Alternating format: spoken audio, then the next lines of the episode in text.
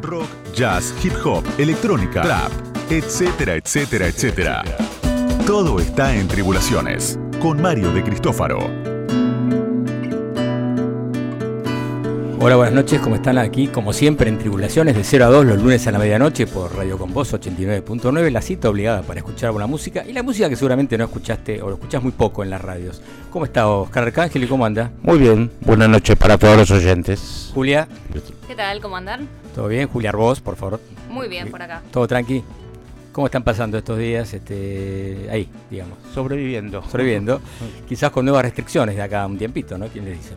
Eh, sí, seguramente. En principio sí, así que bueno. Pero bueno, hay novedades porque hay algunos conciertos que se van a producir aparentemente. Después ya Julia nos va a decir, pero bueno, más lo adelantamos después. esperemos que esta vez funcione. Bueno, hoy tenemos un programa interesante. Hay llevar entrevistas, eh, una grabada es una, una excelente saxofonista, Camila Nevia. Sí, estuve, conversando con Camila Nevia, que bueno, no pudimos hablar con ella ahora porque está viviendo en Suecia y el horario era muy difícil de combinar. Ah, no recordaba que estaba en Suecia, mira. Se mudó hace un par de meses, así que está haciendo toda una experiencia pandémica cultural en un país como Suecia. Así que tal, eh? muy interesante. Envidiable, ¿no? sí. Mira, mínimo distinto de todo claro. Sí, sí, sí, Así que, y estuvimos conversando sobre su disco Aura, que salió el año pasado, y que, bueno, armó una orquesta para 10 músicas. Muy interesante el trabajo, ya estuvimos conversando sobre eso. En breve. En breve. Muy bien. Una pregunta media como de chusmerío. ¿Tiene que ver con Dito Nevia? Perdón. ¿Sabes que no le pregunté? Ay, no me digas, con esa duda. no le pregunté. Te averiguo para la próxima. La próxima quiero saber detalles. Si no, la hablamos con Lito. Claro, le preguntamos a Lito. ¿Y vos, Oscar, cómo venís hoy?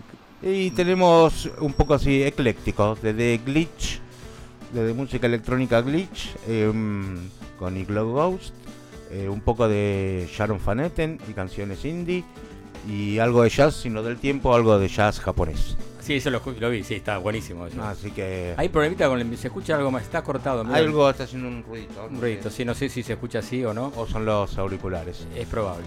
Eh, así que hay un poco de todo. Y, hoy es muy ecléctico el programa, podríamos decirlo, ¿no? Sí, exactamente. y vamos a hablar de un. Vamos a hablar con un periodista que es una nota muy buena en página 12 ayer sobre una banda quizá olvidada del rock argentino que se llama La Barra de Chocolate, ¿no? Claro. Quizás algunos se acuerdan, algunos más este, más antiguos, un poco más de edad.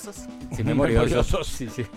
Eh, eh, sí, una banda que ahora es muy buscada los coleccionistas buscan mucho el vinilo de la barra del chocolate, es carísimo y, la gente lo busca a morir. Mira vos. Entre los coleccionistas, ¿no? Sí, sí. Porque, digamos, sonar el vinilo mismo suena horrible. digamos, la verdad. Vamos a pasar un par de temas hoy, con... Pero eh, muy buscado, un disco muy buscado. Sí, sí, vale la pena. Y aparte, me contaron gente que los vio en vivo en un festival pin-up. ¿Recuerdan la tapa del Almendra, el primer disco? que me dijo Almendra, ¿no? Atrás hay una foto de tocando en un recital. Eso es en la, era un auditorio que se llamaba Auditorio de la Ciudad de Buenos Aires, al lado de la Facultad de Derecho estaba. Y ahí tocó este, justamente la barra de chocolate. Fue el debut importante que hicieron en ese momento, años 69 o 70. Ah, mira vos. Sí, así que bueno, después hablaremos con, el... periodista Gloria Cocar, Gloria, eh, perdón, Gabriel Cócaro, perdón, Gloria que nos va a contar un poco la historia, que es muy interesante, ¿eh? muy apasionante. Yo también tengo a, voy a pasar algo de Suicide, un poco la historia. Muy bueno. De Alan Vega, la historia de sacar un nuevo disco. Por eso vamos a pasar un eh, primicia total, un disco que se grabó en el 95, pero ah, ah, no sabía. Sí, sí, porque el hombre falleció hace unos años, pero bueno, es un disco que fue reeditado, se mezclaron las, las cintas y salió hace muy poquito. Está buenísimo. y vamos a comenzar algo que habíamos prometido la semana pasada. Nora Jones sacó un disco hace muy poquito tiempo, Will Till We Meet Again, que tiene que ver esto con un disco en vivo. Y hay un homenaje que hizo justamente a Chris Cornell, porque bueno, había muerto hace muy poquito. Son recitales que dio en 2016 y 2017. El tema es un clásico que le va a gustar a todos. Black Hole Sun. ¿Escuchamos?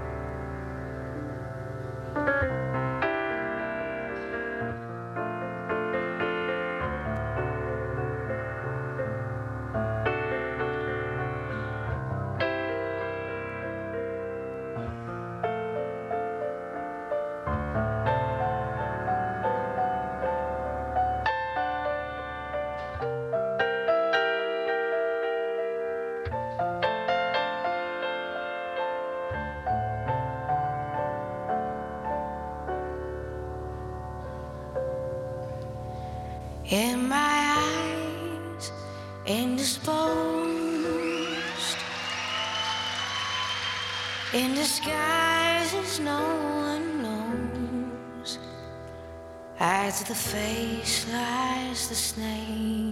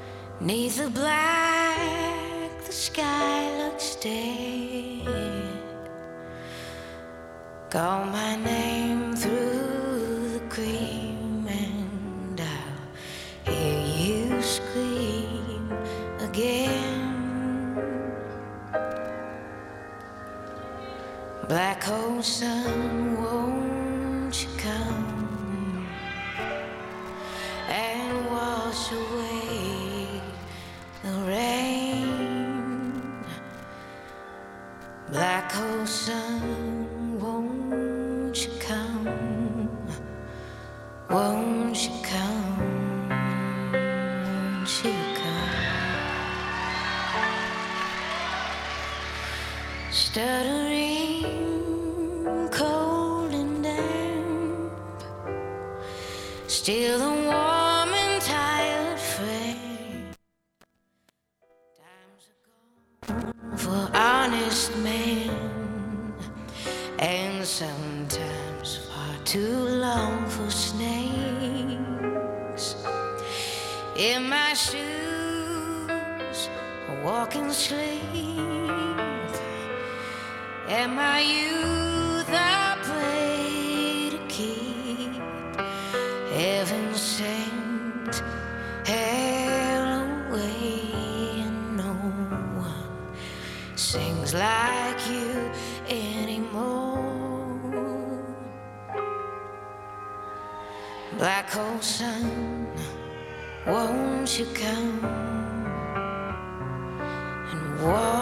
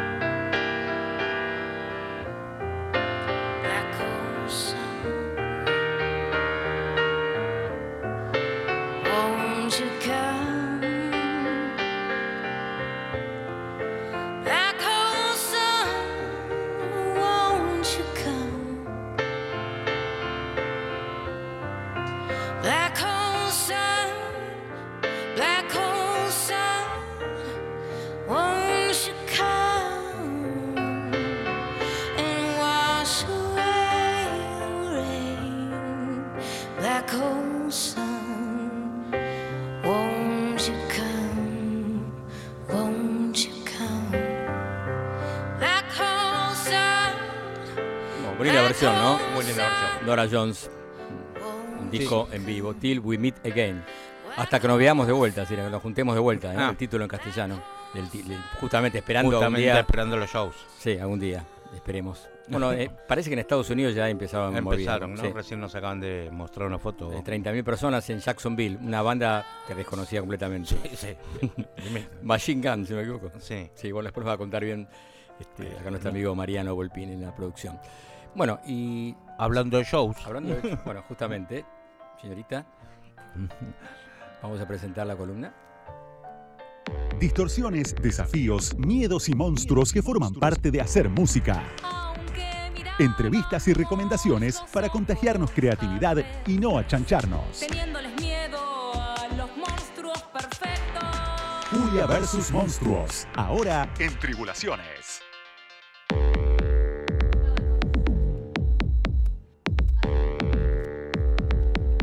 Contaba hace un ratito, eh, estuve hablando con, Camila Nevia, una saxofonista y compositora argentina, eh, que sacó eh, a fines del año pasado un álbum muy interesante, Aura, que está grabado, bueno, ejecutado por, por 10 músiques. eh, un disco que me gustó mucho, oscila ahí como entre el jazz de vanguardia y la improvisación libre, no tiene como cosas que están súper compuestas, porque bueno, es eh, de hecho con un director de orquesta hay unas sesiones Ah, grabadas en YouTube súper interesantes, les recomiendo que las investiguen.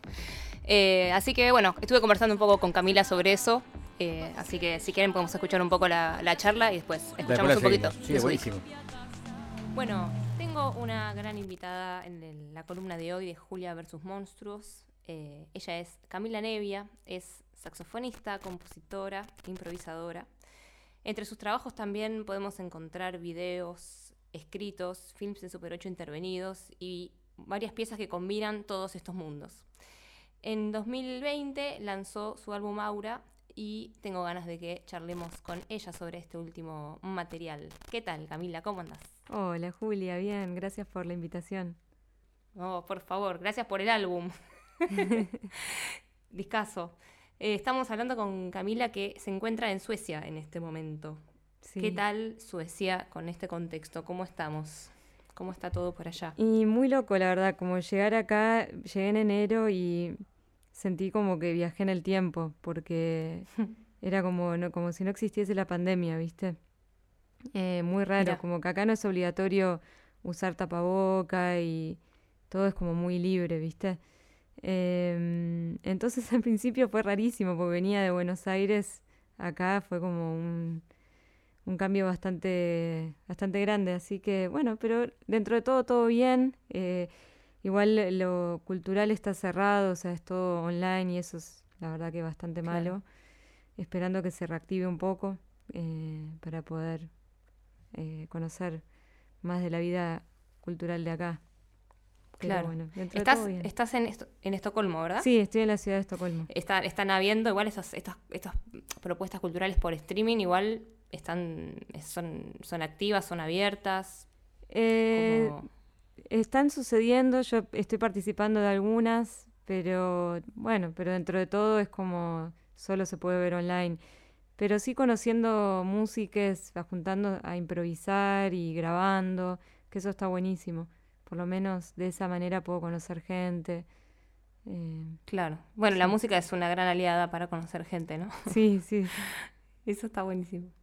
Bueno, contanos un poco del, de Aura, cómo fue el, el proceso de este disco. Eh, lo primero que me llamó la atención a mí es, bueno, la, la- la multitud de músicos eh, involucradas, ¿no? Son Sí. como 10 o 10 o 11 músicos. Sí, somos 10 músicas. y tenemos un invitado eh, en dirección en Ujú. uno de los temas. Y sí, no sé si... ¿Cómo fue? No, no, contame, contanos un Ah. poco cómo fue el proceso, el- la composición, porque también, eh, no sé, quizás me equivoco, pero me da la sensación de que también tiene cosas que son más de improvisación. No sé cómo es, cómo fue el armado, ¿no? de esta obra, que, es, que suena tan, tan sólida y es tan, tan clara, tan concreta y a la vez tan blanda y tan fluida. Eh, contanos un poco cómo fue ese proceso. Eh, la verdad que fue un, eh, fue un proceso que empecé más o menos en el 2019, empecé a escribir la música.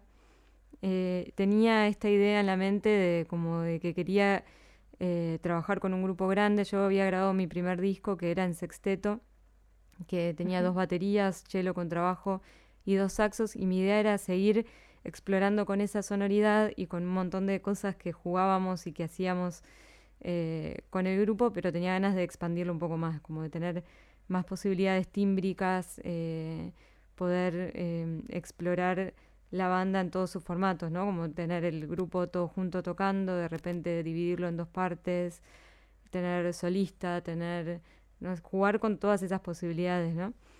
Hmm. Eh, entonces primero como venía con esta idea en la cabeza y con esta gana de explorar con, con cuerdas y, seguir manteniendo las dos baterías, eh, que para mí siempre fue un desafío y, poder incluirlo de la composición también, ¿no? Eh, así que con toda esta idea en la cabeza, el proceso fue primero muy intuitivo, empezar a escribir ideas, escuchar un montón de música, para entrar en, en las cuerdas. Mm, estuve muchísimo escuchando cuartetos de cuerdas y, y explorando desde ese lado, ¿no? De como de tenerlo en la cabeza primero, como a la sonoridad que quería llegar. Eh, y, cuando lo estaba escribiendo también me fijaba eso de, de, como vos decís, ¿no? Porque tiene mucho también de improvisación libre y quería, o sea, me interesa cada vez que escribo para, para un grupo poder tener como muchos espacios de, de improvisación. Entonces, para mí, el, eh, como la búsqueda era eso, ¿no? Poder estar en lo escrito y después saltar a la improvisación, volver a algo escrito y, y dentro de, de, de todo lo que escribí también, como que sean también materiales para usar en la improvisación y, eh, así que fue eso, ¿no? Como tratar de, buscar una, eh, como un equilibrio entre los dos mundos y ver cómo fluir entre uno y el otro. Eh, pero también me sirvió muchísimo escribir para saber para quiénes estaba escribiendo. Eso me sirvió un montón. Como lo primero que hice fue llamar a las personas, ver si les interesaría participar y, y, la verdad que todo el armado fue gracias también a, a las músicas que, le aportaron un montón, no solo de lo musical, pero también lo humano, ¿no? Como muy valioso todo. Eh, ahora lo siento como un sueño, ¿no? Porque pasó como hace un tiempo y además porque, porque ahora poder proyectar algo con tanta gente es más difícil. Sí, igualmente eh, vos decís que esto lo empezaste a, componer en 2019 y ¿cuándo, cuándo, ¿cuándo se grabó finalmente? Sí, eh, lo grabamos en el 2019. En, ah, ah, porque lo empecé, en realidad lo empecé en el, en el verano. Eh, fue todo muy rápido como lo hice, porque tenía muchas ganas de que una amiga tocara y que quizás se iba de viaje por un tiempo largo. Entonces como que me apresuré porque dije, lo vamos a hacer antes de que se vaya.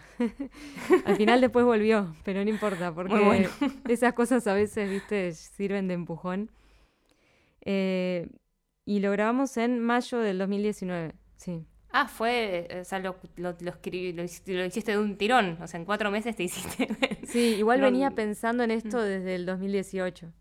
Claro, eh, venías ahí como. Eh, fue un proceso que se, se, masticó, se venía masticando de antes. Sí, yo a veces tengo mucho de las cosas como las tengo en la cabeza y las voy pensando, imaginando y voy escuchando música y, y cuando me siento lo hago hacerlo, pero como que necesito el proceso de, de, entender qué es lo que voy a hacer, ¿no? Como... Qué interesante esto, la importancia de, también de cuando estás por encarar algo, como vos recién decías, lo de las cuerdas, bueno, escuchar un montón de cuarteto de cuerdas, ¿no? Como de, de que a veces está esta idea eh, como del, del, del, don, del talento dado y de la cosa, bueno, yo me siento y la creatividad acude a mí, ¿no? Eh, y cómo lo importante que es conocer el laburo preexistente que se hizo en la dirección de lo que uno está queriendo hacer. Sí, eh, totalmente. Parece algo a destacar. Eh, ahí para, para, que la gente lo tenga fresco ahora cuando escuchemos en un, temita de Aura, ¿qué formación es la de esta pequeña orquesta que armaste? Violín, cello, contrabajo, saxo tenor, saxo alto que a veces toca clarón, trompeta, trombón, piano y dos baterías. hermoso. es hermoso. Eh, me daba ganas de, hacerte una, una, pregunta que posiblemente tenga que ver con el disco y posiblemente no, no lo sé, pero me parece que, viene porque vos como que te moves, corregime si estoy diciendo mal, eh, como en un, en un, círculo como esto de más de, como de un jazz medio vanguardista, ¿no? Y el mundo de la improvisación libre y mm, es como un mundo que en general está bastante poblado de, varones, ¿no? Eh, quería saber cómo, cómo había sido ahí tu, tu, recorrido. Esto por eso digo, quizás hay algo que tenga que ver con el álbum y quizás no.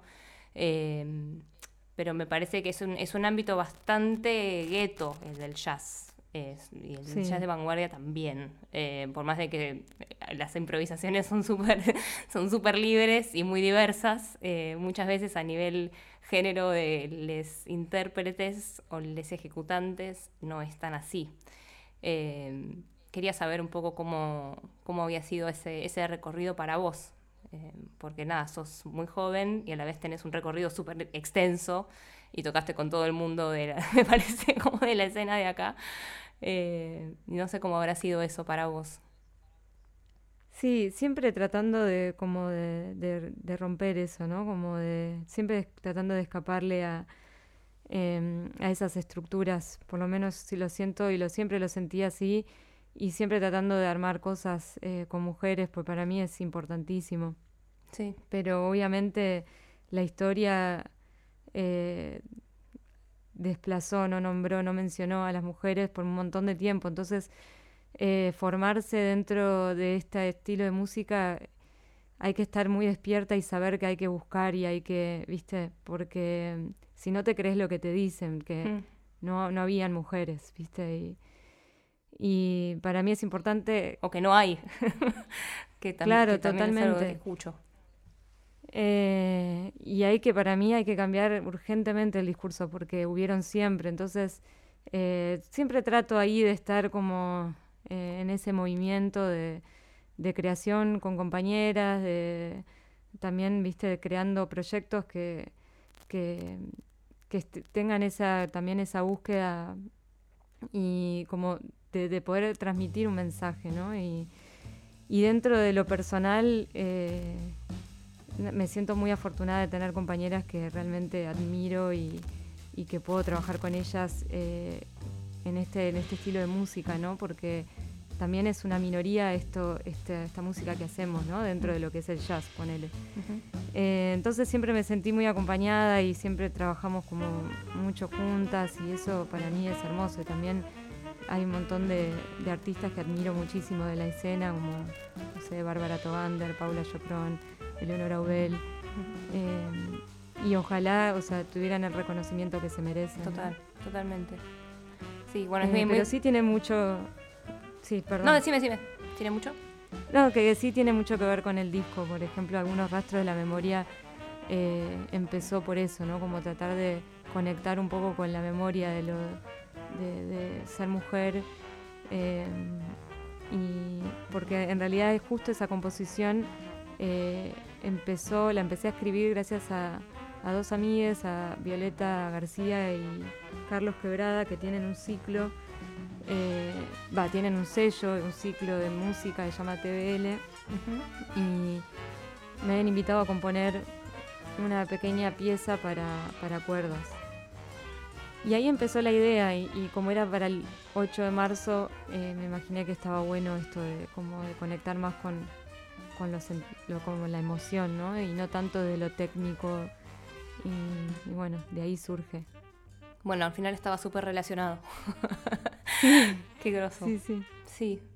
Y bueno, respecto de, algunos rastros de la memoria, eh, que está, está en YouTube, este, lo que más me, me llamó la atención, y quizás fue disparador también de que te elija para esta columna el día de hoy, es esta justamente esta intervención entre el Super 8 que aparece por momentos, en lo que en un comienzo parece ser una filmación de una grabación de 10 personas tocando juntas.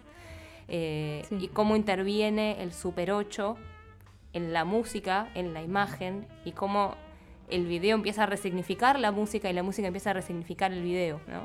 Eh, creo, que, creo que hay, un par de piecitas que hiciste así. Sí, me encanta trabajar con Super 8, la verdad, y entré al formato gracias a, mi familia, porque mi abuelo filmaba en Super 8. Ajá. Eh, y todas las filmaciones que uso, que no son filmadas por mí, o sea, que son de archivo, son de mi familia. Ah, mira. Eh, y para mí, en, todas las cosas que, hago, escribo, todos los proyectos que, que hago así personales, están 100% ligadas a la memoria, como que es algo que me, no sé por qué me atrae tanto y quizás porque tengo una memoria malísima en general, pero como que estoy eso, como muy obsesionada con la memoria. Como que siento que hay muchos tipos de memoria, ¿no? Y que la memoria es afectada por el tiempo, es afectada por, por, por el espacio, por un montón de factores. Hmm. Y mi manera de utilizar el Super 8, eh, bueno, es interviniéndolo. A veces filmo yo y después lo pinto. En este caso, en, este, en este video, fue, es material de archivo de mi familia. Eh, y bueno, eso, como que la idea era un poco eh, unir la memoria por otro lado, ¿no? Que no sea... Me gusta porque en estos videos yo nunca aparezco, ¿no? Porque son videos de, hace bastante. Eh, entonces es como mostrar una parte de una historia que yo no viví, pero que eh, sigue siendo parte de, mi historia, ¿no? Eh, y a veces siento que tenemos como una memoria ancestral, o sea, la tenemos siempre, ¿no? Como una historia, un recorrido que no tenemos ni idea de exactamente cómo fue, pero está ahí y existió. Y bueno, tener un pequeño registro de esto, aunque sea unos minutos, eh, para mí es muy valioso, entonces quería como utilizarlo también. Sí, sí, totalmente.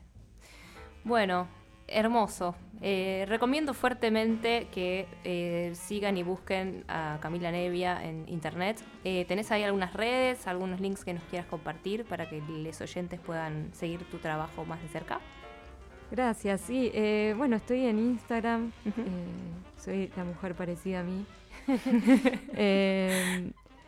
Y igual me pueden encontrar con mi nombre, estoy en Spotify, en todas esas plataformas, en Bandcamp, tengo página, YouTube, donde quieran, algo van a encontrar. Hermoso. bueno, Camila, muchas gracias por esta charla. Ahora vamos a escuchar un poquito de, Aura. Y bueno, eh, la, eh, la mejor de las suertes en esta aventura que estás emprendiendo. Muchas gracias. Gracias a vos por la invitación. chao, chao.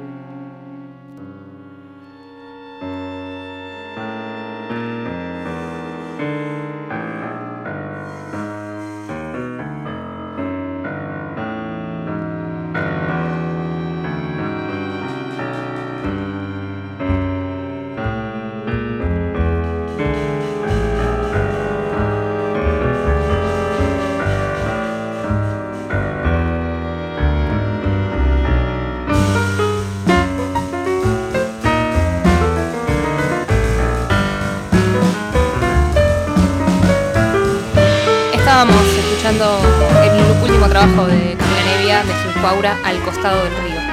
Buenísimo, me encantó. Muy lindo, muy bueno.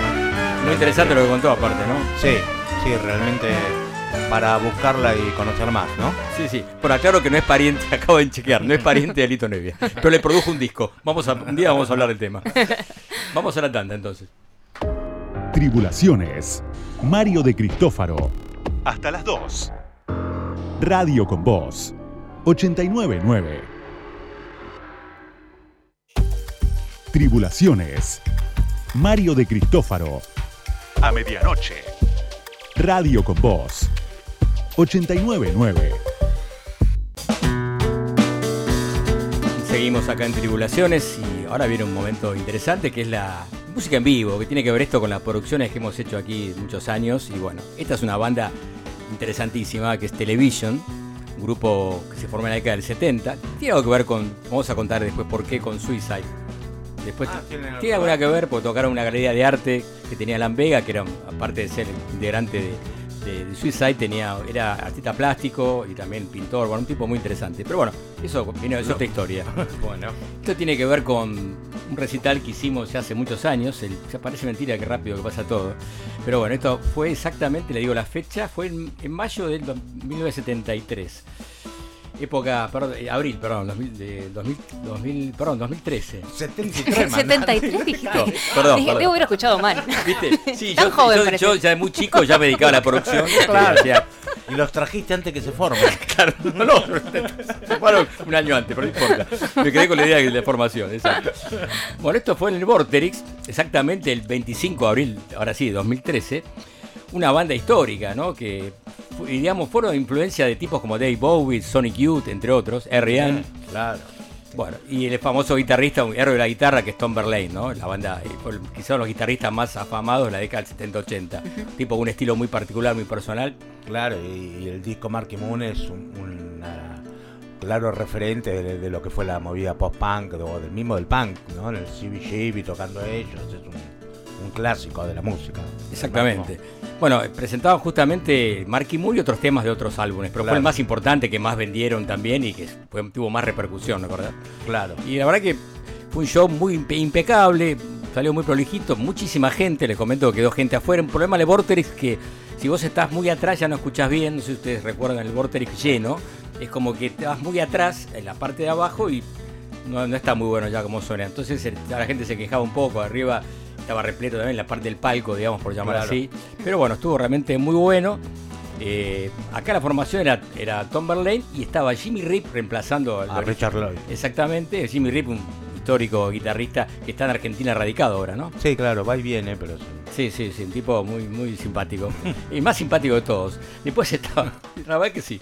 Eh, Después estaba Billy Fica y Fred Smith, ¿no? En batería y bajo, que eran originales de la banda junto con Tom Verlaine. Bueno, vamos a escuchar un tema que es del. Así comienza este, el, al- el recital, el concierto, que es un tema que está justamente en Marky Moon. Se llama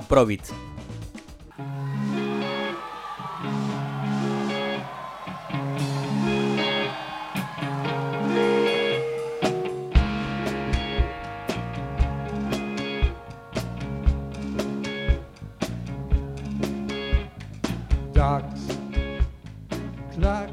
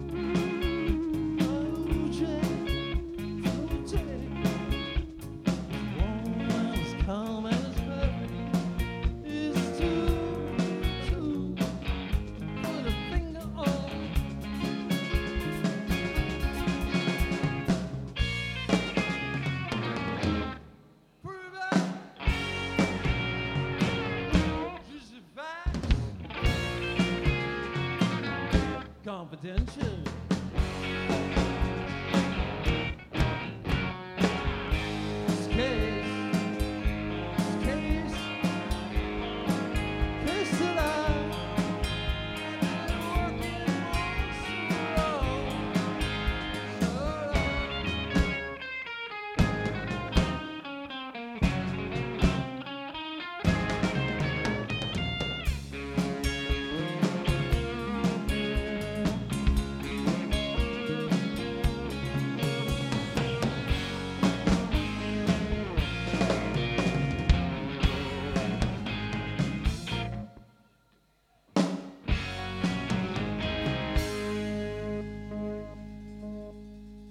Lejos, pero cerca.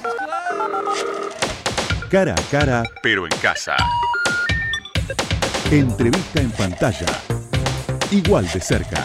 The number you have reached has been disconnected.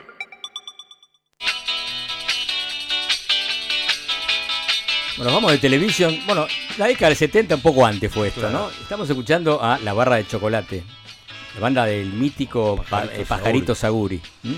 un músico del rock que desconocido por muchos, ¿no? ¿Verdad? Es decir, no sé si vos, este, Yo no una lo generación, conocía. no lo conocías, ¿viste? No. Claro. Las nuevas generaciones no lo cono- Sí, conocen no. a los gatos, a, bueno, por ejemplo, Spinetta, Tremendo, claro. hizo Morris, inclusive, ¿no? Los Bueno, beatniks. Eso tampoco lo conoce tanta Tanto no lo- y, es. bueno, pero a bueno. Mori yo llegué a poner. No, claro, Morris sí, ¿viste? Pero los beatnik beatniks- no. Y de acá no tanto. Claro. No los beatniks de acá.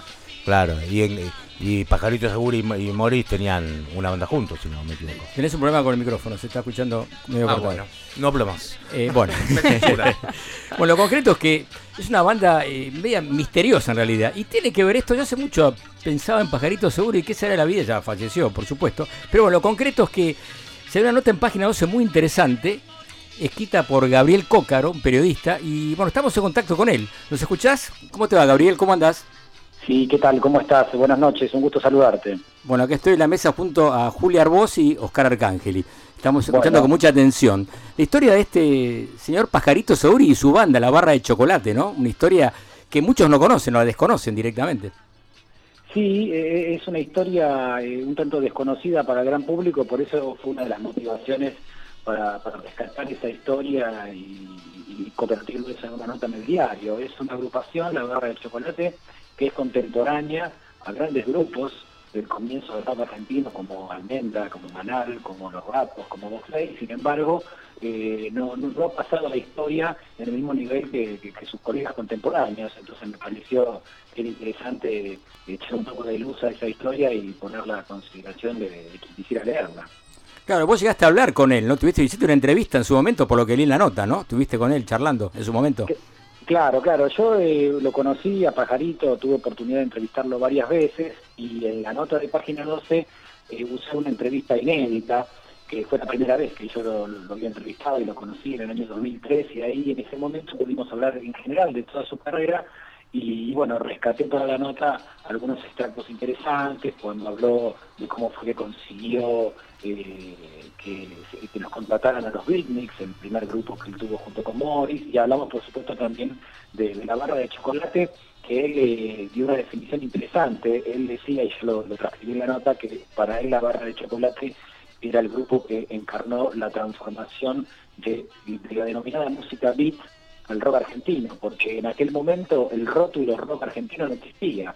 En, en aquellos tiempos se hablaba de música beat, cuando hablábamos de Almendra o hablábamos de los gatos. Y lo que planteaba Saguni, eh, y creo yo con mucho, mucho, mucho acierto, era eso, ¿no? que la barra de chocolate encarnó ese, ese proceso, esa transformación que luego derivó en lo que nosotros conocimos como rock nacional o rock argentino. Exacto, claro, sí, y justamente había una, una pica entre la música complaciente o la música de la banda como Los Náufragos, que la mencionaste en la nota, ¿no? Este, que tiene algo que ver también con la historia de Pajarito, ¿no? Bueno, eh, Pajarito tuvo una, una, una historia y una vida bastante zigzagueante. Eh, en, en- en aquellos años, y, y sobre todo a través de la revista Pelo, que era una revista que tenía gran, gran influencia, digamos, en el medio, eh, se, se estableció como una especie de, de grieta, ¿no? Esta palabra que está tan de moda ahora, una grieta entre lo que era la música progresiva y la música complaciente. La música complaciente era la que realizaban grupos que podíamos decir que el único objetivo era, era vender discos, ¿no? Había muchos ejemplos al respecto, pero vos fíjate que Pajarito, antes de iniciar la aventura de la barra de chocolate, estuvo en uno de esos grupos que podemos denominar complacientes, estuvo en Los Náufragos. Eh, él llegó a esa agrupación un poquito un poco de casualidad porque fue a dar una prueba al sello CBS para ver si lo podían contratar como solista eh, le interesaron al sello le interesaron las canciones pero finalmente y como muchas veces sucede acá de forma improvisada eh, el sello CBS tenía que completar de urgencia el primer álbum de los náufragos que era un grupo absolutamente pasatista y comercial y necesitaban canciones porque el, el- el- el cantante del grupo había sufrido un accidente. Quique Villanueva, ¿no era? Quique Villanueva, ¿no? Exactamente, Ah, claro. claro, sí, sí. exactamente. Y, y se corría el riesgo de que el proyecto quedara inconcluso, entonces apareció el pájaro y bueno, y así metieron eh, seis temas de Pajarito Saguri en el disco de los náufragos. Y, y bueno, ahí tenemos un ejemplo, ¿no? Como él estaba enrolado en otra corriente, eh, terminó aportando música a un disco de un grupo decididamente pasatista. Bueno, después de esa experiencia eh, le surgió la oportunidad de un, ofrecimiento para grabar en el sello Music Hall y ahí él decidió armar una agrupación originalmente el origen de la barra tenía que ver con ser un grupo de acompañamiento de Pajarito Saguri.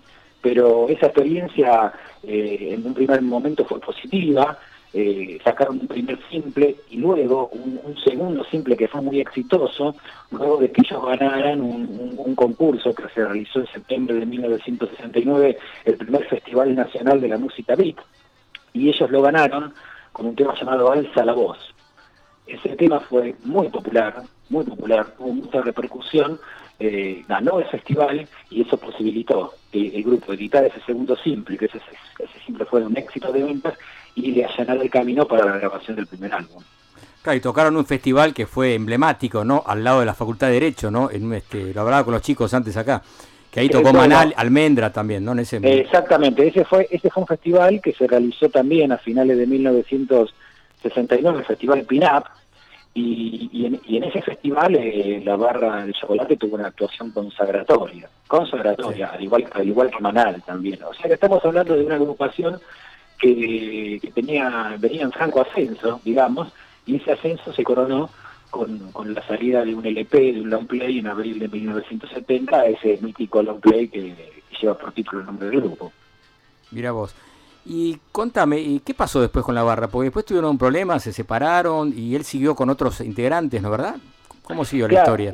bueno, en, en realidad, digamos, la, la- la barra de chocolate tenía todos los elementos como para poder eh, desarrollar una carrera, digamos, un poquito más extensa. Exacto. La barra, la barra, al igual que Manal, al igual que Almendra, eh, fueron grupos que duraron muy poco tiempo, eh, cuantitativamente. Eh, digamos, Almendra duró eh, dos años, eh, Manal duró también eh, dos años y medio, y la barra de chocolate también duró poco tiempo, duró desde mediados del 69 hasta fin de 1970.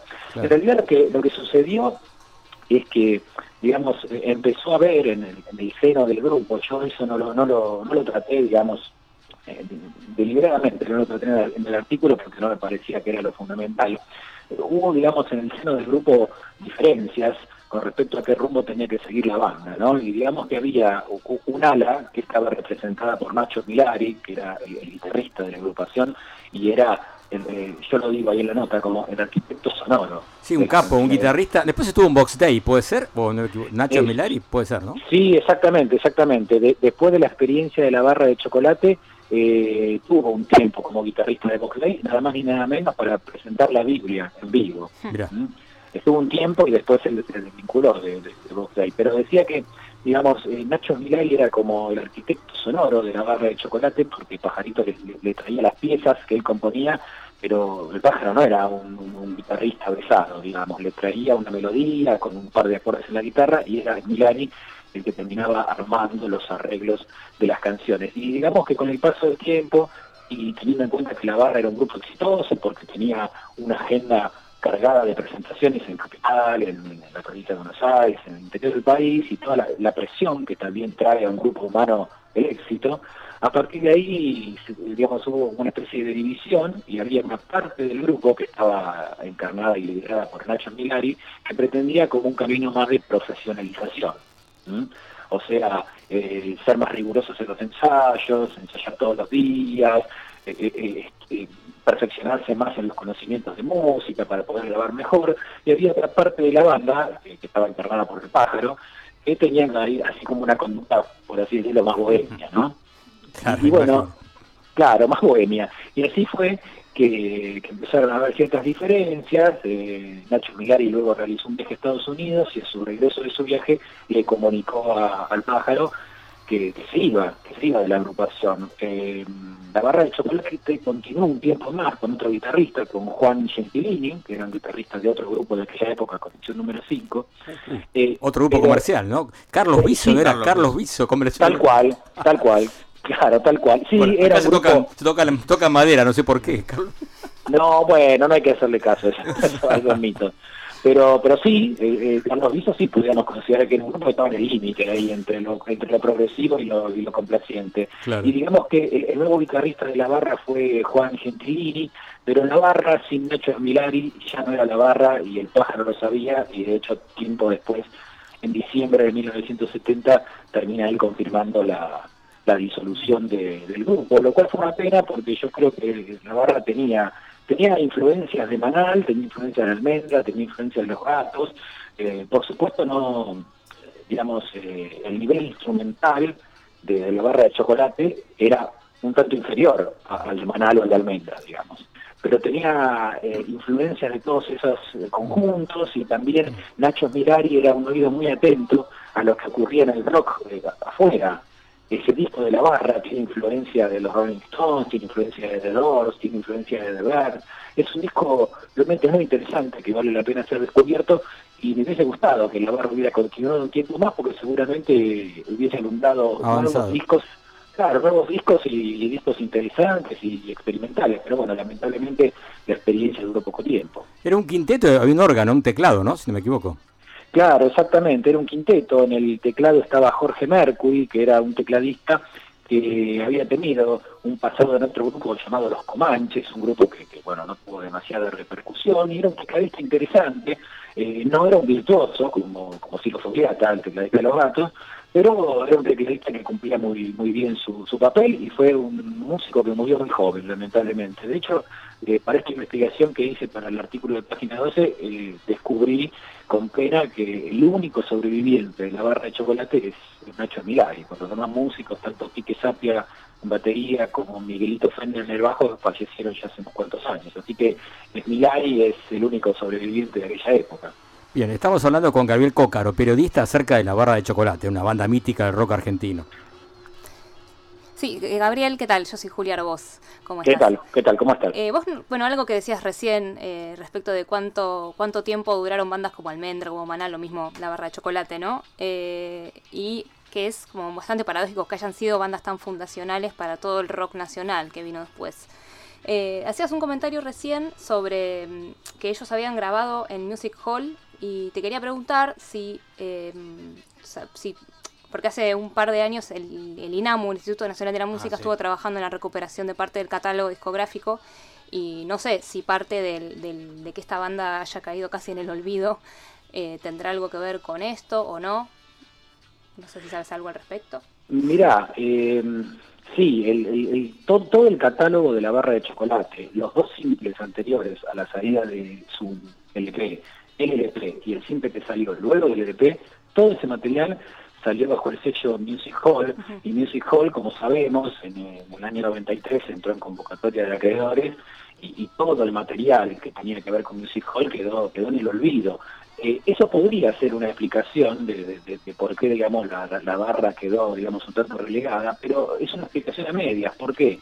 Porque mm, en el sello Music Hall grabaron León Gieco, sus primeros discos León Gieco, grabó Cerú Girán, sus primeros dos trabajos, y esos materiales de, de- del sello Music Hall, por ejemplo, cuando llegó la era del compact acá en la Argentina, a principios de los 90, el- el- tanto el primer álbum de Cerú Girán como el segundo, La Grasa de las Capitales, o como los discos de León, todos esos discos llegaron a lanzarse en CD.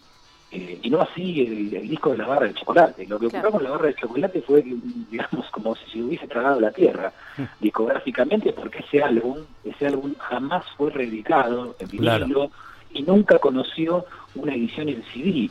Eh, por supuesto, ahora estamos en una era digital y, y- y, bueno, cualquiera que, que quiera escuchar esas canciones eh, se mete en YouTube y hay varios usuarios que han subido ese disco. Ha habido eh, en los últimos años en España eh, reediciones en vinilo y en CD de la barra de chocolate, pero en estos últimos años. Eh, pero lo que, lo que yo planteo es que desde el año 1970 Claro. hasta, hasta poco antes de la era digital, esas canciones eran inhallables, eran, eran inconseguibles. Eh, ¿Por qué que la barra fue condenada al olvido? La verdad que no lo sé, porque era un grupo que, que merecía, digamos, una, una, una mejor suerte con respecto a todos estos años que hemos transitado, ¿no? Me- Merecía que su música estuviera a disposición de quien quisiera escucharla, pero bueno, lamentablemente eso no sucedió. Ahora, con la recuperación del catálogo de, del INAMU, eh, sería esta una linda oportunidad para, para que se hiciera una linda eh, edición en, vinilo del disco original de la barra y que también hubiera una edición en CD que respetara el álbum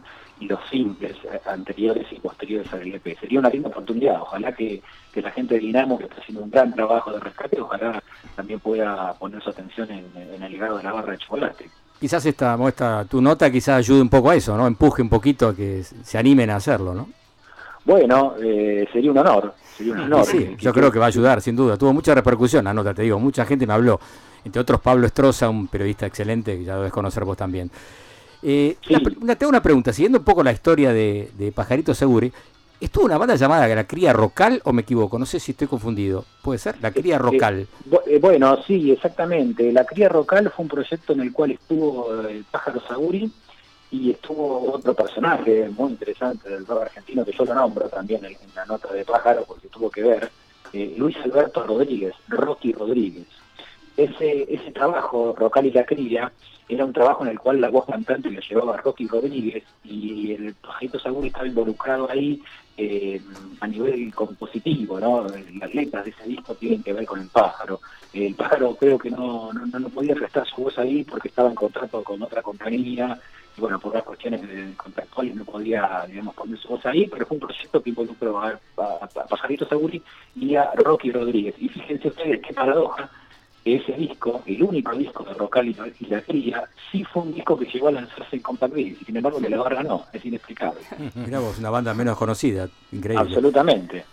Bueno, ¿y cómo terminó? Nos queda poco tiempo. ¿Cómo terminó los días? Este, ¿Qué hizo luego Pajarito? Contanos un poco si tenés alguna una data concreta de sus Sí, últimos sí, sí. sí, por supuesto, sí, por supuesto. Lue- lue- Luego de la barra de, de chocolate, él, eh, digamos, él siempre tenía proyectos en mente, algunos proyectos así medio fantasiosos. Él siempre contaba que, que estaba detrás de, de grandes cuestiones.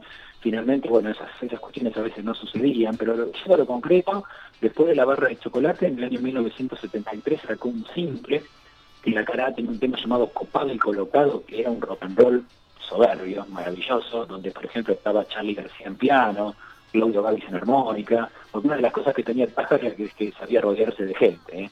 Eh, sus, amigos y colegas siempre estaban dispuestos a darle una mano al pájaro. Así que lo, lo primero que hizo de, luego de la barra de chocolate fue una serie de simples, entre ellos ese, Copado y Colocado, y recién un LP lo pudo grabar en 1976, un álbum llamado eh, Pájaro y la murga del rock and roll, un álbum que reunía a músicos que tiempo después iban a formar Memphis la Blusera y a músicos que tiempo después iban a formar una banda de rock que a principios de los 80 tuvo mucha repercusión, que fue Dulce 16. Ah, mirá, sí, Ese- claro. Cla- Claro, ese, ese álbum fue lanzado en 1976, no tuvo demasiada repercusión, y recién el siguiente trabajo de Pájaro salió en 1990 1984, un álbum llamado El Rey Criollo del Rock and Roll, un álbum donde también estaban Claudio Gavi, Placa Maya, eran, eran discos interesantes, pero que lamentablemente no, no tenían repercusión así, digamos, a nivel ventas. Y su siguiente disco, este quizás es más recordado, eh, se editó en 1994 y se llamó en el 2000 también, y digo que fue más recordado porque el packaging del disco era muy original. Era un CD que en vez de que, de que viniera en una cajita de plástico, como todos los CDs, eh, esa cajita de plástico estaba reemplazada por una caja de cartón que tenía formato de caja de pizza. ¿Mm? Eh, el, el CD tenía impreso en su lámina eh, una foto de una grande de mozzarella y, y, la primera, y en esa edición hasta venían acompañados dos escarbadientes y una hoja donde estaba toda la ficha técnica del disco que era como si fuera una especie de servilleta. ¿Mm? O sea, un producto muy original, muy original, Sin duda. eh, que tuvo más repercusión, digo, por, por el packaging ese que... Que por la música en sí mismo. Claro, el No, contenido. pero, pero ese disco realmente creo que es de lo mejor que grabó El Pájaro, porque aparte también en, ese, en esa época, en 1994, muchos pioneros del rock argentino que estaban relegados en la industria, la industria los volvió a convocar. ¿Por qué? Por el éxito de Tango Feroz. Ah. La película Tango Feroz Sí, claro. eh, pro- provocó eh, un efecto que benefició a muchos rockeros argentinos de la primera generación. Morris volvió a grabar, por ejemplo, Alejandro Medina volvió a grabar, y uno de los que volvió a grabar fue el Pájaro Saguri, y sacó ese disco en el 2000 también, que es uno de los grandes trabajos de Pajarito. Y luego en los últimos años lanzó varios discos, el- uno, uno llamado El Mago de los Vagos, y su último trabajo, el último disco que lanzó, fue un disco llamado Sexogenario, y eh, fíjense cómo son la, la vuelta de la vida, ¿no? Que la tapa de ese disco, que fue el último disco que lanzó Pajarito, la tapa de ese disco era una intervención fotográfica a la tapa del disco de la barra de chocolate. Pero en vez de, de que en, en la tapa estuvieran la, la cara de los integrantes de la barra de chocolate, estaban la cara de ilustres rockeros eh, anglosajones. Así que el último disco del pájaro hubo ahí un guiño al, al mítico disco de la barra de chocolate. Mira vos. Bueno, Gabriel, estuvo buenísimo todo, nos quedamos sin tiempo, muy gráfico toda tu historia, la verdad que estaba... Un día me gustaría que vengas por acá el día que se pueda venir de vuelta a los estudios y me contás más detalles, porque está buenísimo. Pero por supuesto, para mí va a ser un, un placer. Ya ha sido un placer esta charla y será un placer cuando podamos concretar esa visita. Bueno, vamos a ir con un temita, escuchamos un fragmento de un tema, a ver, presentalo vos directamente, el tema que habías elegido. Bueno, eh, lo que vamos a escuchar entonces ahora es un tema que formó parte del último simple de la barra de chocolate, el lado B de ese simple, debería haber sido el lado A para mí.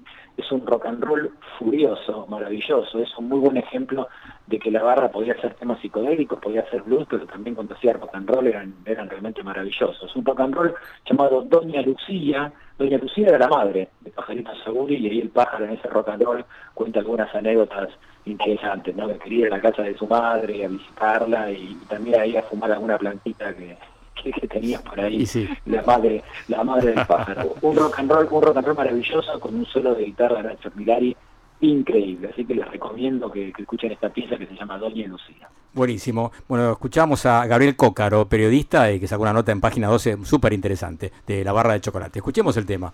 Chao, Gabriel, un abrazo. Un abrazo grande.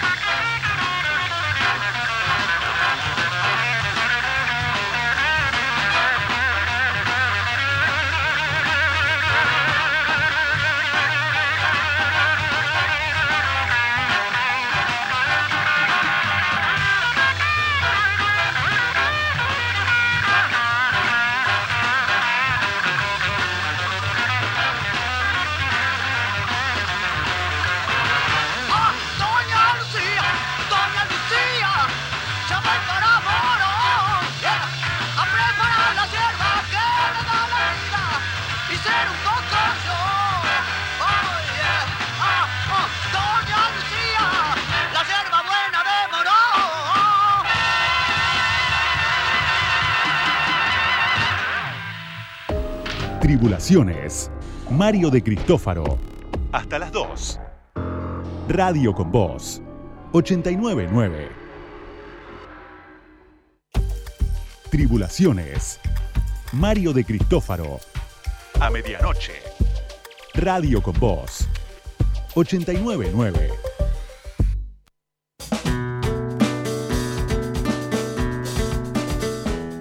Aquí estamos en Tribulaciones hasta las 2 de la mañana, por, por como siempre por Radio Con Voz 89.9. Las redes, comuni- las redes para comunicarse con nosotros. Tenemos el Instagram que es arroba Tribulaciones Radio, tenemos también el Facebook y por supuesto el Twitter que es arroba Tribulaciones. Podemos decir también el WhatsApp si quieren, 11 36 84 7375. También tenemos una página en YouTube. Tribulaciones TV. Vamos a empezar a publicar este videos de los programas de tele, así que vas a poder ver, Julia, lo que hacíamos Muy hace bien. más de 14 años, que es impresionante. vos. Hay de todo, cosas muy, muy jugosas. Bien, y ahora sí, tenemos una nueva columna. Las últimas canciones.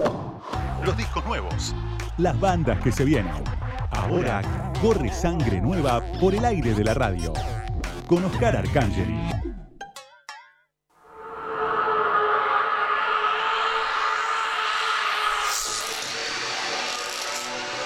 Bueno, lo que estamos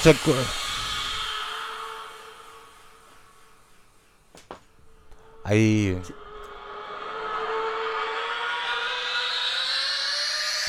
Hola, ahora sí. Estamos escuchando al señor o al niño, no sé cómo llamarlo, Igloo Ghost. A ver. Es un músico londinense eh, que hace glitch, eh, esa música electrónica entrecortada, eh, UK Bass se lo llama también, esos bajos profundos y ¿Algo que ver con Drum and Bass o por ahí? tiene algo de drum bass y Sí. mucho de dubstep, mucho de hip hop. Eh, acaba de salir un, su nuevo disco que se llama Line Line Eon. Igloo Ghost, eh, para tenerlo. Hay una anécdota que no se sabe si es leyenda o, o- o es verdad. Es que él empezó subiendo sets así de 20 minutos, de mezclas raras, utilizando cosas de 8 bits. eh, y duraban así 15, 20 minutos. El sello Brain Feeder, el sello que maneja Flying Lotus, le había gustado lo que le había gustado, se había interesado en, este artista que lo escuchaba por Bandcamp, entonces lo llamó a una reunión para para ficharlo, digamos, para su sello. Y cuando fue a la reunión apareció un de 12 años. El nene tenía, tenía 12 años el pibe y que hacía tanta música. No te puedo creer. Increíble. Entonces, y jugaba con la computadora de él, todo, y como que se quedaron un poco lo del sello. Bueno, y terminó grabando el primer EP, que es esto, que estamos escuchando. Supuestamente tiene, tendría 15 años cuando hizo este EP. Después los números no dan porque ahora tiene 20 y pico. Por eso uno nunca sabe si es parte del mito o la leyenda. Sé que empezó siendo muy niño grabando estos, estos, est- esta música que estamos escuchando por debajo. Mira, increíble, ¿no? La historia. Así que después grabó cuatro álbumes más. eh, ya fue avanzando en su sonido. Ya fue agregando muchas más cosas. Y este disco, sobre todo, ya eh, pone muchas cosas más orgánicas. Hay pianos, hay violines. Tiene una particularidad que siempre lo tuvo, que hay muchas voces de chicos. Juegan, no, no sé si serán los hermanitos pero siempre hay mucha gente que mete con voces de bebés, con voces de niños. Así que un músico para los que le gusta así la música electrónica entrecortada, medio rudista y todo, es muy recomendable. El tema que vamos a escuchar ahora, que se llama Son You Can See, es un poco el más dubstep, el que tiene un poco más de hip hop. eh, pero el disco va por el lado del ambient también, o sea, tiene este disco es mucho más abierto que su discografía anterior. Así que muy recomendable el señor Igloo Ghost. Eh, Lo escuchamos.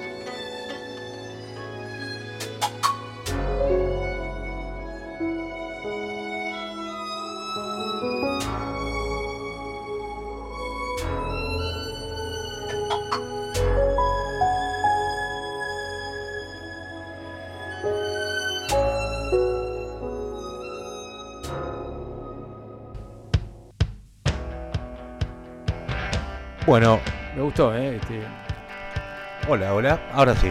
Mi micrófono está con un poquito de ruido. sí. Me gustó mucho Igloo Ghost. Igloo Ghost, ¿eh? Sí. y es muy jovencito, el, ni- el- el así que sí, mucho futuro. Esas cuerdas ahí al final, muy, muy original, ¿eh? Claro, y me- Sí. eso lo- en el nuevo disco ya mezcla esas cosas, más pianos acústicos, algo más orgánico dentro de él. Viste que por momentos es todo Sí, sí, sí. cortado. Así que Super 8 bits, así como una Claro. sonoridad bastante precaria, por así decirlo, dentro de lo digital. Así que bueno, el disco se llama Line Line Eon, lo nuevo de Igloo Ghost. Y lo que estamos escuchando es a la señorita Sharon Van Etten. No sé si mi pronunciación será la correcta, pero más o menos ya todo el mundo la, la reconoce. Que se, se cumplieron 10 años de lo que es su segundo disco llamado Epic. Ella había lanzado un primer disco, pero que era mucho más íntimo, de canciones acústicas. Eh, sí, un disco bastante íntimo. Y en el 2010, verdaderamente, porque todo esto está viniendo atrasado, o sea, verdaderamente el año pasado se cumplieron los 10 años del disco, pero bueno, se edita este año. Eh, No existió el 2020. No existió el 2020. Ahora mismo. Eh, eh, saca- en el 2010 sacó este disco Epic y fue un disco que la posicionó, digamos, que la, empezaron a conocer. Ahí The National la llamó para grabar un tema para una banda sonora, después se la llevó de gira, después tocó con Kurt Weill, eh, bueno, tocó con un montón de artistas y se fue posicionando dentro del, de la música indie o del, del indie rock o como quieran llamarlo. Ella es una cantautora y tiene una banda bastante poderosa. Bueno, 10 años de este disco, lo reeditan, pero ¿cuál es el chiste? Que sacan un disco 2, digamos, el, el mismo disco, pero interpretado por otros artistas. Las mismas canciones interpretados por otros artistas. De Big eh, Red Machine, que es una banda paralela a los integrantes de National, Fiona Apple graba un tema, Lucinda Williams graba otro tema, o sea, hay di- diferentes artistas que reversionan los temas de ese disco. Y el tema que elegí yo para pasar, eh, bueno, en este caso lo, re- lo reversionan los chicos de Idols, esta banda punk de, de Inglaterra que venimos ahí fogoneándolo un poquito desde el año pasado porque me gustan muchos. No nos están pagando nada, aclaramos que no nos No, no mandan. nos pagan nada, ni siquiera nos mandan el disco, así que nada. Sí, muy mal eso. sí, sí. Eh, pero bueno. Así que bueno, vamos a escuchar el tema eh, que, que que se llama P- P-Sign, ¿no? Signo de la paz, algo así. No lo tengo acá la, la planilla, pero sí. Peace Eh, uno de los que había sido hits en su momento hace 10 años, que es el que estamos escuchando por debajo, la versión original. Y ahora vamos a escucharlo por los chicos de Idols.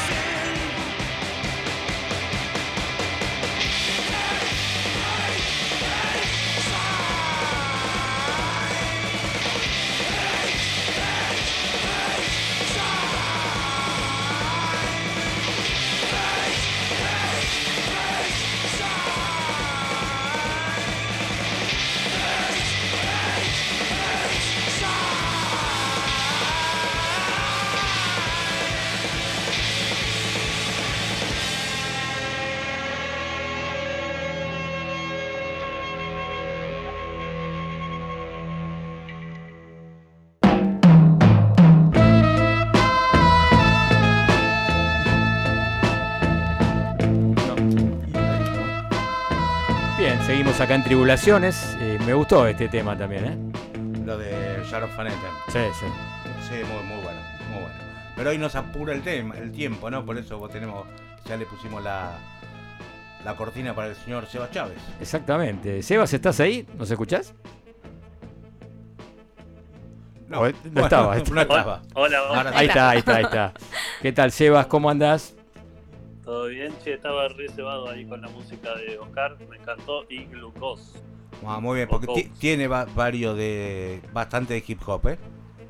Sí, sí, me gustó ahí también todo, todo eso deforme que viene explicado a Julia, que es la que entiende de música. claro, que es la única que sabe la, acá. la erudita, digamos, acá, vamos a. Era tal. Totalmente, totalmente. Este, el resto somos todos una manga de vendehumos. Claro. Eh, pero Usted lo bueno. dijo, usted lo dijo. Somos melómanos en todo caso, no sé cómo quiera llamarlo. Bueno, escucha, Eh. hoy venía una, una- Vamos a presentar a un artista quizás polémico para algunos tribulantes, ¿no? De- de- pero bueno, me gustaría que Hoy- vos lo presentes. Hoy vengo con todo, hoy vengo con todo. Puede ser, trae- Además, viste que me, me encanta que estoy después de, de que Oscar tira toda esa data súper experimental, súper culta, súper legitimada también, ¿no? Eh, bueno, yo vengo con el artista popular Mauro Ezequiel Lombardo, más conocido como Duki, que acaba de sacar un disco que está buenísimo. Básicamente, para resumirlo, eh, salió su, el que es su segundo disco de estudio, se llama Desde el fin del mundo, pero para mí es el primero, el primer disco que saca pensado en tanto disco. Em, 18 canciones, casi una hora de duración, pero todo con una estética sonora que, que une la- lo- los temas em, y que subyace al disco. El disco anterior había sido Super Sangre Joven de 2019 y era más bien una Un compilado de canciones. recopilación de canciones sueltas, la mayoría ya se habían publicado. Eh, algunos temas muy muy conocidos, como Goteo, que probablemente sea la, la canción más famosa de él, o top 3 de canciones más famosas, pero que como disco le faltaba, le faltaba consistencia. Eh, además era mucho más corto, era media hora más o menos. Eh, en Desde el fin del mundo se centró en dos productores eh, que estuvieron como a cargo de la producción de todo el disco. Si bien hubo otros que hicieron los beats, eh, después eh, los que se encargaron como de darle una unidad eh, fueron dos productores muy allegados a él, que se llaman Yesan y Asan. Eh, y eso hace que, que el disco suene eh, eh, mucho más orgánico. De hecho, hay guitarras eléctricas, hay baterías rockeras, hay como una cuestión ahí analógica. Y nada, a mí realmente me gustó mucho por ahí. No es el estilo de música que a mí más me gusta escucharle hacer a Duque. A mí me gusta cuando se pone a rapear como más crudo, más Claro. duro, más, más cabeza, como se le dice. Eh, pero no puedo negar que este disco es muy sólido en cuanto a sonido y en cuanto a lo que él quiso, quiso mostrar. A mí Eh, que lo escuché un poquito por arriba, digamos, me pareció que hay un cambio bastante importante en lo que sonaba, que conocíamos antes, o lo poco que conocí yo, digamos, a esto que ya suena mucho mejor, mucho más profesional. Lo anterior a veces parecían cosas sacadas de un karaoke MIDI, digamos, algunas bases, y esto ya suena eh, mucho más contundente, ¿o no? ¿O es una Sí, impresión mala? eh, sí, Duki es como, tiene una cuestión ahí medio eh, Dr. Jekyll eh, y Hyde, porque es como, tiene cosas muy, muy mainstream, muy de un sonido eh, profesional, bien depurado, y tiene otras cosas que son muy eh, under, medio low-fi, que andan dando vueltas por la web. Digo. Él Claro. tiene más de 160 canciones publicadas desde 2017 para acá. Ah, Es una locura. Eh, pero él es una persona que le encanta grabar, le encanta publicar cosas y esto me lo dijo él eh, en alguna oportunidad que lo entrevisté. Si él, él, eh, por ahí va a una fiesta con amigos, con productores y les agarra la computadora, busca algún beat que tenga ese productor en la computadora y le graba la canción y se la deja ahí y ni lo avisa. Y capaz que después agarran y lo publican así nomás. Eh, por eso en YouTube hay un montón de, de material de Duki que por ahí no, no está en Spotify. Está como editado así nomás y está como todo improvisado, mucho freestyle. Eh, esto ya fue un disco pensado claro. y está muy bueno. Eh, si quieren vamos a escuchar la primera canción. Dale, dale, se llama. Sol. se llama Sol la canción y tiene a Lara 91K, una cantante argentina de invitada, que se canta todo. Eh, y él también pega ahí como un desarrollo melódico bastante interesante. eh, y es mi tema favorito del disco, así que lo escuchamos.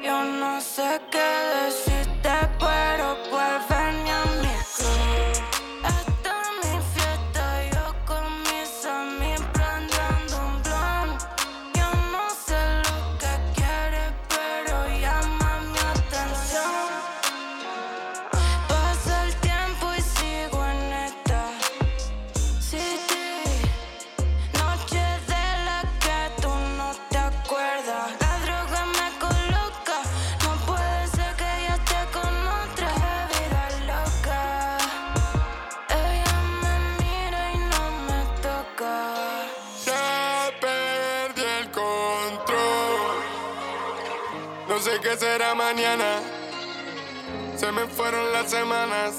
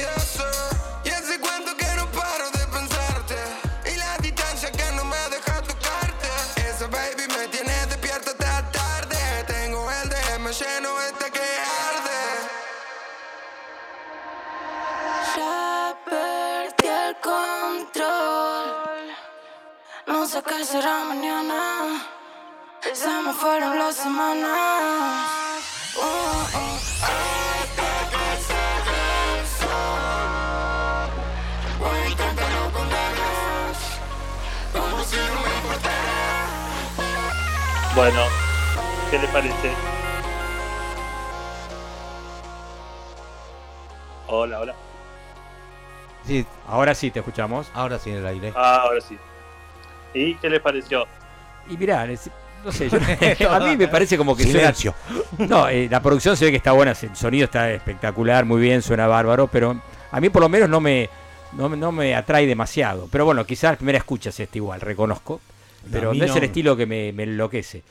A mí no, verdaderamente no me conmueve nada, pero bueno. Eh, Pero te veo bueno como emocionado, te veo emocionado un poquito. ¿no? No, no, no es lo que escucharía. Por más que lo. Por eso quería escuchar tu explicación, que siempre es más. eh, ¿Viste? Donde hay que prestar la atención. Por eso. Sí, sí, acá el especialista sos vos. Eh, bueno, si quieren, voy a. eh, me, veo, me veo casi obligado a justificar. Por favor, Eh, justifique, justifique. pero, no, a ver, hay, primero que hay un trabajo de producción que está buenísimo. Sí, eso sí se nota. Eso, eso, eso es es súper para rescatar. La verdad que está buenísimo como suena. eh, a mí me, me, me ceba mucho cómo hacen, cómo, cómo trabajan las texturas eh, en la música urbana en general, pero sobre todo en estos temas que por ahí no hay un beat tan presente, es como medio espectral la cosa. Eh, me parece que hay como todo un, son, un, una- un laburo de textura entre los sintetizadores y las voces eh, que está buenísimo y que eso sí me parece algo eh, muy propio del estilo eh, y que por ahí es como una suerte de factor eh, diferencial. Yo sé que hay un montón de gente que odia las voces procesadas como si fuese una herejía eh, ponerle, ponerle, ponerle un autotune o ponerle un efecto, eh, cosa que no se dice, de, no sé, eh, en, no sé, en los 50 se decía que, que las guitarras eh, eléctricas estaban matando a la música porque eh, tapaban ciertos errores que cuando uno toca una guitarra acústica eh, se quedan mucho más al descubierto. Bueno, la gente que se queja ahora del autotune es la gente que en los 50 se hubiese quejado de la guitarra eléctrica, no tiene ningún tipo de sustento. Sí, igualmente es, es muy del género también, me parece el tema de las voces procesadas. Sí, sí, sí, obvio. Eh, y, y por eso voy a las críticas en general. Eh, a mí me parece que es una herramienta estética. Sí, yo estoy, estoy de acuerdo. Está buenísima.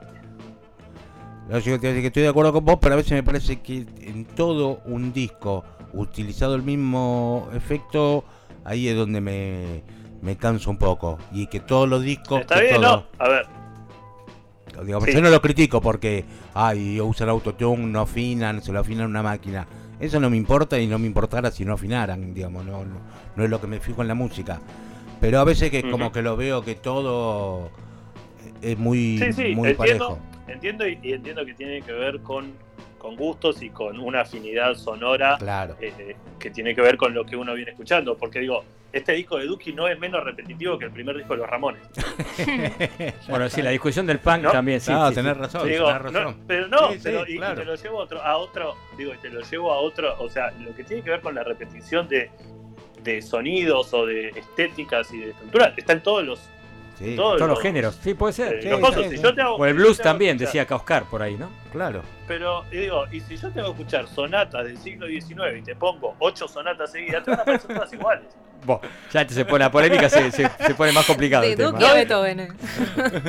No, no es, no es, no es polémica, es, es así. Yo No, te pongo sí. a escuchar una ópera, una ópera de Verdi, y te, a, la, a la hora te querés pegar un tiro. Son tres horas de música muy similar todo el tiempo. Está bien, pero hay otro, Ah. hay otro laburo, ¿no? ¿Qué sé yo? No sé. Es, Eso, eso es un poco exagerado. no, igual también es totalmente subjetivo, ¿no? sea, También, sí. Yo lo que estoy haciendo ahora es poner en, en juicio, digamos, o poner en tensión lo que ustedes le critican al género. No, está bien, que está después, digo, o sea, el- la idea de la repetitividad está en todos los géneros. O sea, si vos vas a poner un disco de metal extremo, es todo igual. Un, un- un disco de Meyuga, por ejemplo, y a mí me encanta, y me vuela la cabeza, y lo escucho y me encanta. Es todo igual. No, sí, te- razón. yo igual creo con el trap y lo, Por eso, sí, y lo digo, es no me gusta y me parece muy bien que Está no me guste, porque creo que tiene Sí. que haber una nueva generación en que, que te, te, te ponga una música que no le guste a la- a la generación anterior. Exactamente. Eh, me exactamente, parece bien que me choque y que, y que me encuentre diciendo lo mismo que me decía mi tío a mí. Pero esto es puro chingui chingui. Exactamente. Entonces, Totalmente. Me gustó ese. eh, Totalmente. este, me parece bien que, que no me guste, digamos. Pero Total- totalmente, estoy, estoy en esa y me parece que lo que está bueno es ser consciente de que por ahí a uno no le llega porque es Claro, porque hay una diferencia, una distancia generacional o lo que sea. No, tengo, Eh, sí, reconozco que tengo un preconcepto sin duda, pero bueno, vamos a escucharlo con más atención. Lo voy a escuchar con más atención a ver si por ahí me engancho con algo, ¿viste? ¿Qué sé yo? Puede ser, no, no, no descarto nada. Pero bueno, igual es respetable. Pero bueno, nos queda muy poco tiempo. ¿Por qué no pasamos a otro tema? A ver qué onda, ¿no? Vamos, A ver si por vamos ahí- a escuchar otro tema que tampoco les va a gustar, se llama y está en el último disco de Duki. Dale, dale.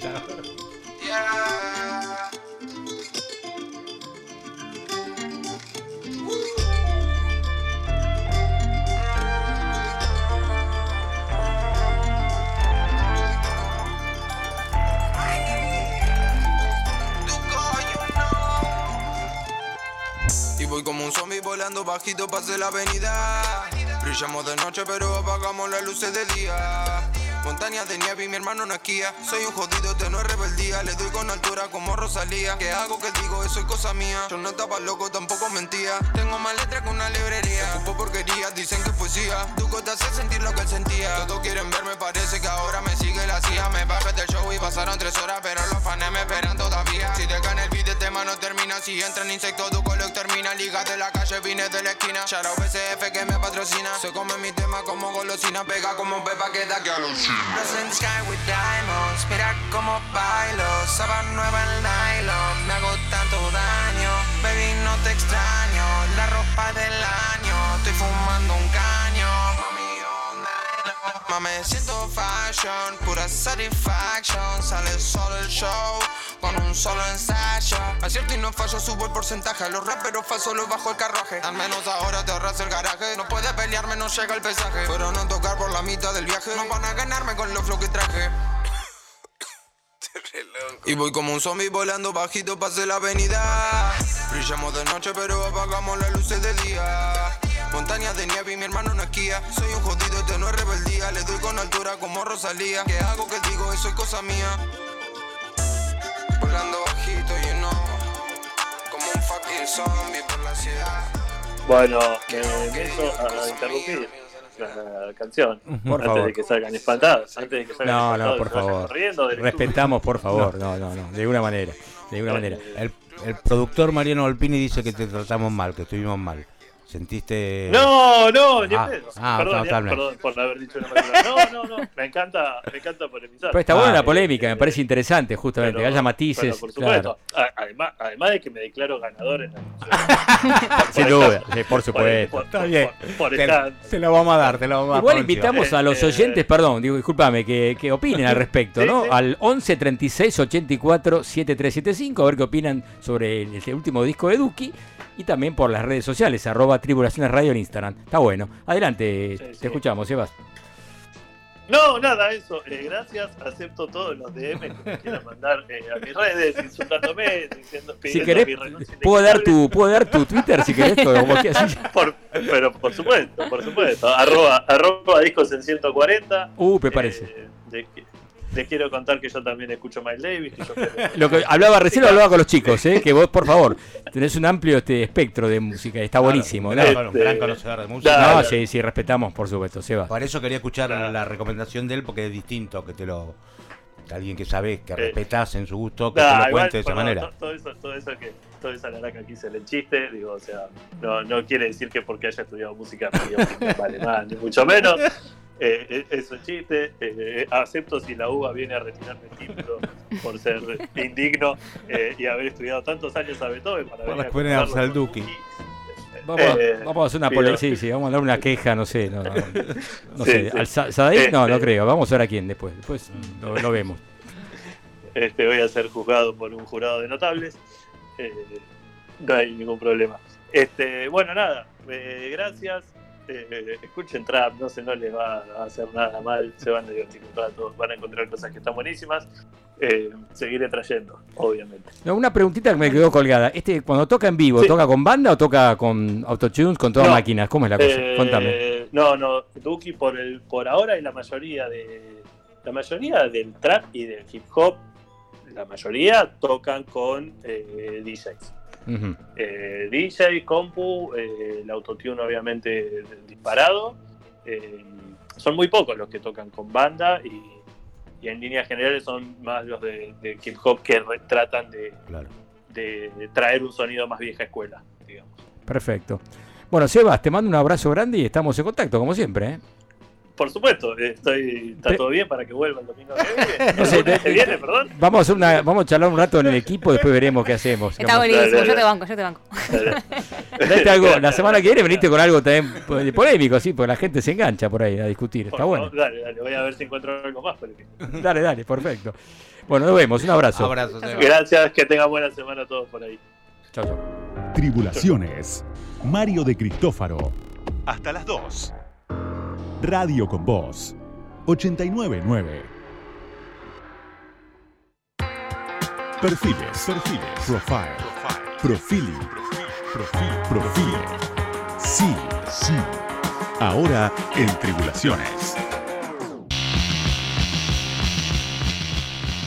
Bueno, acá seguimos en Tribulación, nos queda más un bloque, estamos al final ya del programa. Apenas nos pasamos de tema, hoy estamos como un poco tiempo, ¿no? Hablamos demasiado quizás, pero está bueno. Estuvo Muy la polémica estuvo ¿eh? interesante, ¿no? De Pajarito Saguri a la- al Duki sin escala nosotros. Está buenísimo. Y ahora vamos a, otro, a otra historia que es Suicide, una banda histórica del rock. eh, podemos llamarla de. Por lado decían Saint Pop, por otro lado rock experimental, por un poco de punk, una mezcla de estilos, Sí, ¿no? es una Muy- mezcla. Para mí es una mezcla, fue como lo pionero de nacer un tecno pop, eh, pero medio punk, digamos, medio sucio. Sí, exactamente. Bueno, dicen que ahí se copiaron en algunas este, en es parte del estilo. eh, Erasure, por ejemplo, dicen. Aunque tiene, no tienen tanto que ver, Claro. pero ahí, lo- según los que escriben los periodistas, dicen eso, los historiadores del rock. Yo tengo mis dudas. Me parece más cerca de Ministry por ahí, ¿no? Claro, más parecido, sí, creo que hay más inspiración. Rock industrial. Claro. Y bueno, se ha influenciado un montón de grupos. Cabaret Voltaire, por ejemplo, Claro. para mí tiene mucho que ver con esto, ¿no? Bueno, una banda formada por Alan Vega y Martin Rep, dos tipos realmente muy interesantes. Uno tecladista y Alan Vega quizás es la figura trascendente. Un tipo que aparte lo contaba antes, que es un es pintor, es eh, escultor, un tipo, un artista plástico. Y se dedicó a la música poco casualmente, porque él formó, tenía una especie de centro de arte en Nueva York y por ahí pasar empezó a, a traer bandas a que toquen. Y ahí estuvo, por ejemplo, Iggy Pop, entre otros, Television, que hablábamos Ah, antes. con razón la unión. decís. La unión que tenía que ver con Television por algo de eso. Tenés un lugar que tiene una especie de ciclo, que ahora les digo cómo se llama, por acá lo tengo. Un ciclo eh, muy interesante que tenía que ver justamente con llama Project of Living Artists. Y ahí pasaron, repito, un montón de grupos interesantes. Y ahí poco se conoció a Martin Rep y dijo, bueno, acá podemos armar algo interesante.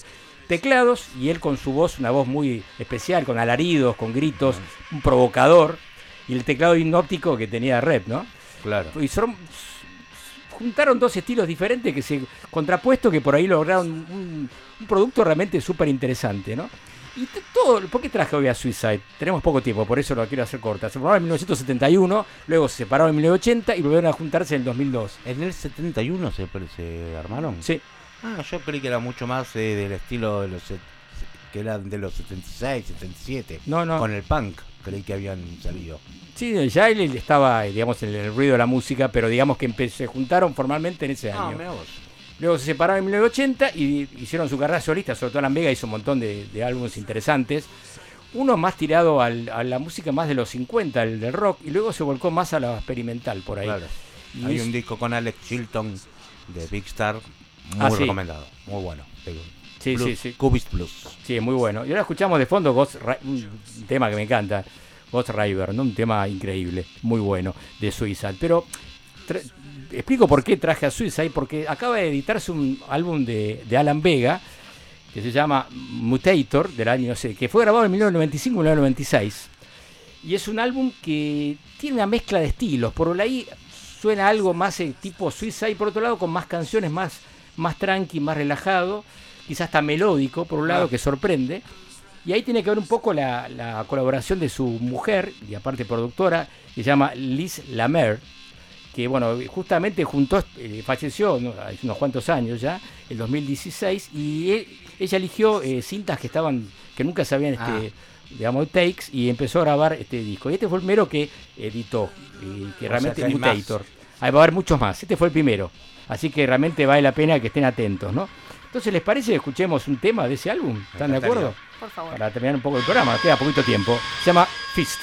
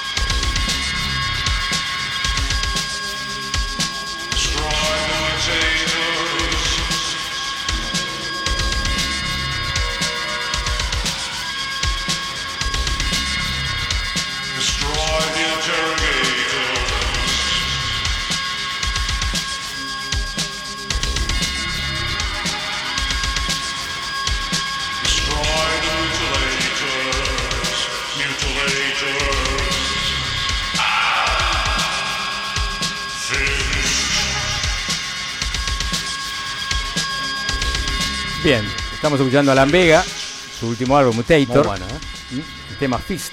¿Les gusta? Me gusta, me gusta. Tiene toda la onda, ¿no? Me Me gusta, yo lo Sí. piqué un poco el disco y la verdad que me gustó mucho. Lo recomiendo, ¿eh? Y escuchar, por suerte que no lo he escuchado nunca, Suicide, vale la pena que lo escuchen también. Bueno, llegamos al final, hoy estamos un final a medio así abrupto, pero bueno, nos quedó un tema que dará para la semana que viene que vale la pena. Vale la pena, vale la Escuchen pena. este nombre, Beatriz Dillon, ¿eh? Atención con este nombre. Bueno, vamos, llegamos al final. Mariano Volpini en la producción, Águeda Treco, Adrián Coria en la operación. Un placer, un gusto, ¿eh? Tenerte, ¿eh? la verdad que sí. Bueno, Julia Arbós, Oscar Arcángel y que les habla Mario de Cristófaro. Nos veremos el lunes que viene a la medianoche, aquí como siempre en Tribulaciones. ¿eh? Chau, chau, mucha suerte.